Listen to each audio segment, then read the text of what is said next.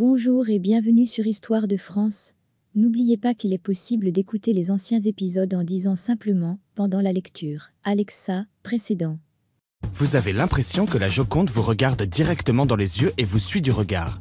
C'est une illusion d'optique qu'on appelle effet Mona Lisa.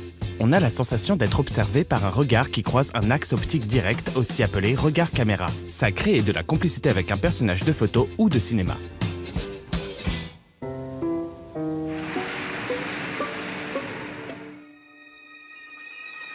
Mais le problème, c'est que De Vinci ne l'a pas inventé, ça existait déjà dans la peinture de l'Antiquité.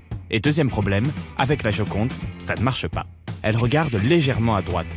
Mais alors, pourquoi on appelle ça un effet Mona Lisa? Et pourquoi ça fait 500 ans qu'on pense qu'elle nous suit du regard?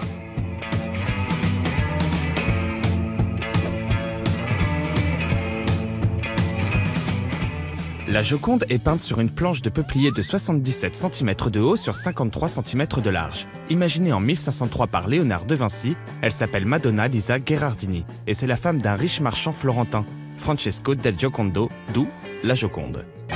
Comme c'est très compliqué de tourner au Louvre, nous avons utilisé une reproduction pour tester l'effet Mona Lisa sur la Joconde. Plaçons un groupe de visiteurs pour observer leur réaction. Non, on range les smartphones et on regarde attentivement.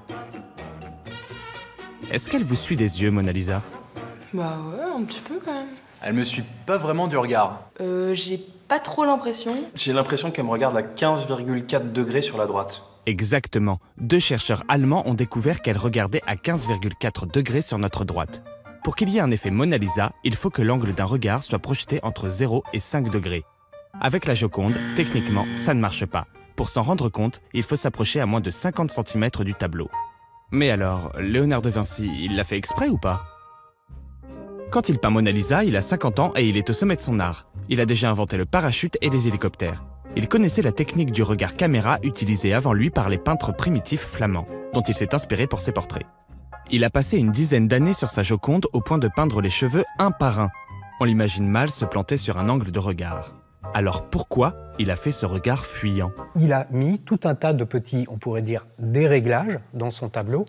En fait, moi je pense que c'est le système, c'est la machinerie qu'il a mis en place pour qu'on ait le sentiment qu'elle est vivante. Florent Asiosmanov est un artiste numérique et il a fait l'inverse de De Vinci.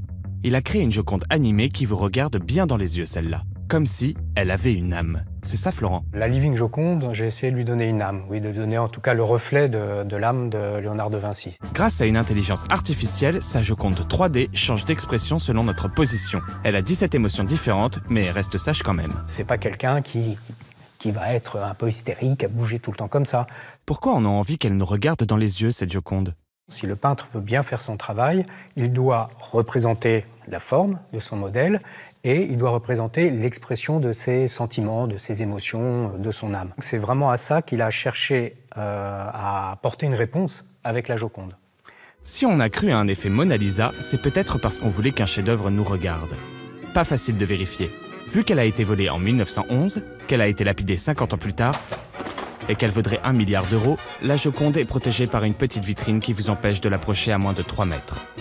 Sauf si vous vous appelez Jay-Z ou Beyoncé. C'est moi que je suis la Joconde, je suis connue par le monde. Au Louvre où la foule abonde, pour me voir on fait la ronde.